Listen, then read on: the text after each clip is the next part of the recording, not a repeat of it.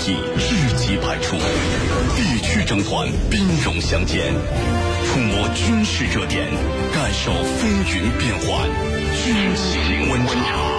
江苏新闻广播、扬子晚报联合打造。好，在半点即时资讯之后，欢迎大家回来继续收听军情观察，我是世宁。各位军迷朋友，接下来的军情观察呢，我们将和您关注到，随着今年跨越二零一五朱日和实兵对抗演习落下帷幕，至此呢，按照年度训练计划组织的二十九场陆军跨区基地化对抗演练呢，全部结束了。尽管我们已经习惯了红军败多胜少的演习结果，今年演习的成绩单依然是有些刺眼的，因为。二十九场实兵对抗，前来参演的红军部队全部失败。这个结果是否让所有人感到意外呢？实兵对抗演练中红军全部失败的结果说明了哪些问题？是解放军的作战能力下降了吗？我们就相关问题连线的是军事评论员周振明先生。陈明你好。是您好，嗯，呃，陈明，这个今年五月以来，你看这总参是采取了这个总部集中组织以及军区交互组织和军区自行组织三种方式啊，依托了全国的六个训练基地和场地，呃，一共是有将近十万的兵力进行这个实兵对抗演练。那首先，我们从今年解放军陆军演习的规模上来说，实力上是最大的吗？呃，这一次比例还是已经是比较大了，那应该是在中国的这个呃建军以来的呃解放以后，应该算是一次比较大的规模了。那么这个规模应该是还没有超过这个八三八四年的这个华北大演习。那么但是呃这次由于这个演习的时长非常长，所以说这个动用的总总的这个兵力还是规模非常大的。那么这个呃近年也只有二零一零年的那次大的大规模的演习，可能是这个规模会更大一。些，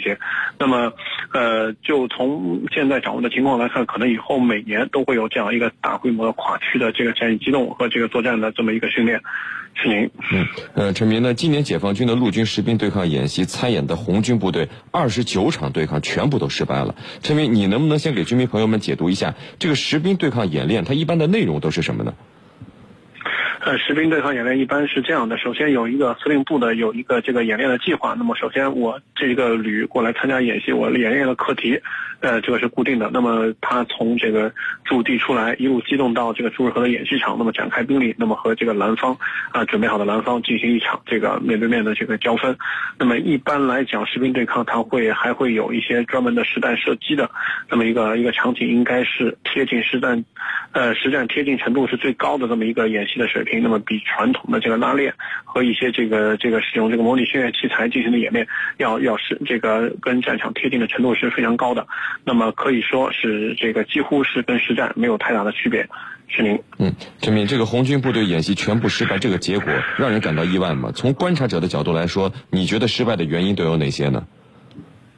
呃，这个。呃，一点都不意外，因为从外军的经验，尤其是美军的经验来看，那个美军这个国家训练基地 NTC 的这么情况，也是这个美国的蓝，他们叫蓝军，他的这个他的这个假想敌部队叫红军，那么他基本上也是红军每次都能够完胜蓝军，因为这个呃，我们知道假想敌部队的存在，就是为了检验现有部队的不足和能力上的缺失，那么为了要提高下一步训练中的一些这个针对性和要点啊，进行这个。呃，为了是这个纠错的这么一个形式要出现，所以说一般蓝军他得到的支援力量和他的在规则上都会有所倾斜，那么目的就是为了让老红军暴露自己的短板。那么自己的长处，看看你到底能够极限在哪，目的都是这个。所以说，在这几个演练中，那么红军基本上都是要完败于蓝军的，就是说是加强敌部队，他肯定是要要战胜这个这个来参军的部队的，否则的话达不到这个演练的目目的。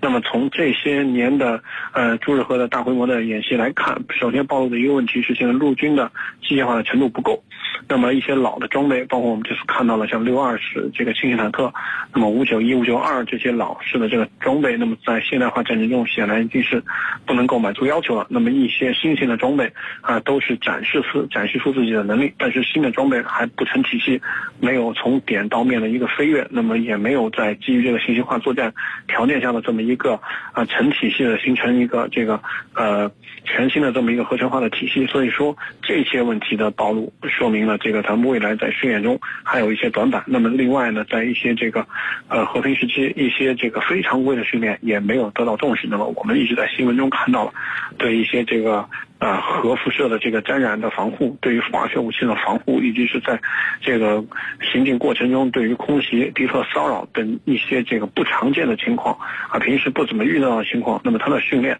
呃，是这个比较这个简单和粗暴的。那么现在来看，在这些领域都要加强。那么这个实际上对这个未来的这个陆军部队的训练提出了一个新的要求和一个新的一些思路和方法。是您。纵观天下军情，解析兵道玄机，深入军情一线，强化国防意识。军情观察，江苏新闻广播、扬子晚报联合打造。陈明，有军迷朋友就问了，这是不是说明解放军陆军部队的作战能力下降了？你是怎么看这个疑问的呢？嗯，首先，这个能你把这么多部队成建制的，陆续的从全国各个地方投入到朱日和这个呃训练基地进行训练，就这个能力，目前在世界范围内就是很罕见的了。因为我们知道，这个呃大规模调集兵力，这在全全世界范围内都是一个比较困难的事情。那么解放军现在有能力调动这么多机动兵力投入到训练场，这首先这个能力就已经是世界前五的了啊，很少有国家能做到这样的一个水平。那么另外一个，这次演练中。表现出来的很多水平和一些新型的这个方式方法，那么呃，这个都是这个世界上有一些这个战法也是世界上独一无二的，那么只有中国才有，那么这些东西是啊值得这个呃肯定的。那么另外一方面，因为由于中国现在解放军的这个机械化水平还没有。还是相对比较低的，那么只是实现了模模摩托化，那么正在向全面机械化的这个道路上去走，那么现在在这个道路上，那么他肯定会碰到这样那样的问题，在装备一些新装备的在这个服役的过程中也会遇到这样那样的问题，所以说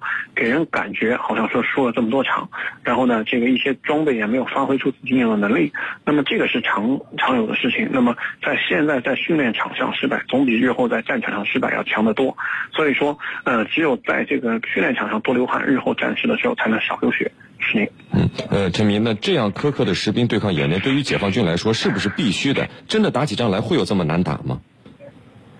呃，以美军的经验来看，美军这个通常都会觉得到了实际的战场上，都觉得在 NTC、在本宁堡、在这个接受的这个在胡德堡接受的这个训练，会觉得非常非常严苛，说当时怎么打都打不赢。但是真要到了战场，发现哇，其实对手也没有这么强。尤其是在九一年这个大规模地面战中，美军几乎以零伤亡的这个呃伤亡非常小，只有阵这个阵亡一百多人这么一个呃伤亡交换比击溃了几十万的这个伊拉克军队。那么当时这个美军的很多基层的军官都都在反映这个问题，说 NTC 的对手特别强，甚至让我们觉得有压得喘不过气来。但是现在，呃，我们一看啊，实际战场上还没有对手强，那样的话，这个部队的这个士气和信心都会非常好，那么士气会非常高，那么打起仗来也会很顺手。所以说，在在这个朱日和这个演练场，呃，从南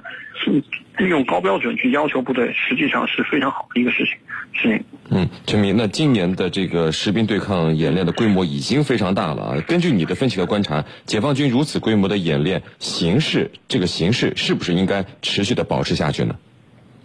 呃，肯定会的。就以习主席现在这个新军事这个改革的这么一个思路来看，那么这样的一个朱日和的演习，肯定也是有这个啊这个提拔和这个呃挖掘新人才的这么一个考虑在里头。那么从未来的这个发展的角度来讲，那么呃解放军通过这样的大型的演习，提高自己的这个机械化和这个合成化的水平，那么为未来适应未来战场的变化，那么提供了很多这个有益的经验。如果说没有这样的一个发展，那么那么我们就无法。看到一些这个老老旧装备的部队是不是应该裁汰？那么现在有很有一些说法认为，老旧装备改一改还能用。对吧？现在我们在很多这个局部战争中发现一些老旧装备一直在一直在使用。那么说，嗯，是不是在大规模战未来的大规模战场上会用到这些老旧装备？是不是还有效呢？那么这个是需要在战场上实际检验的。那么，呃，在朱日和这个演练，我们已经看到了这个老旧装备的确是只能应付一些低烈度的这个战士。那么高强度的战下肯定是不行的。那么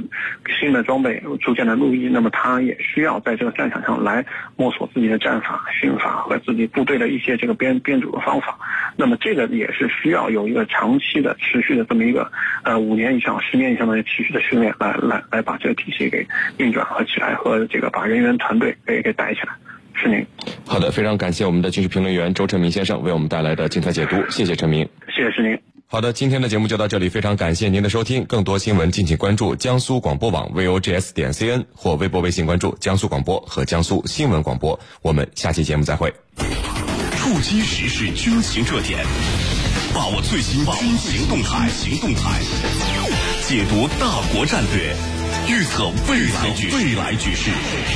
江苏新闻广播军情观察，每天下午十五点十二分，十五点十二分，十二分，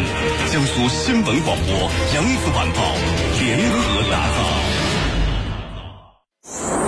传递资讯，传扬正气，传承文明。江苏新闻广播 FM 九三七。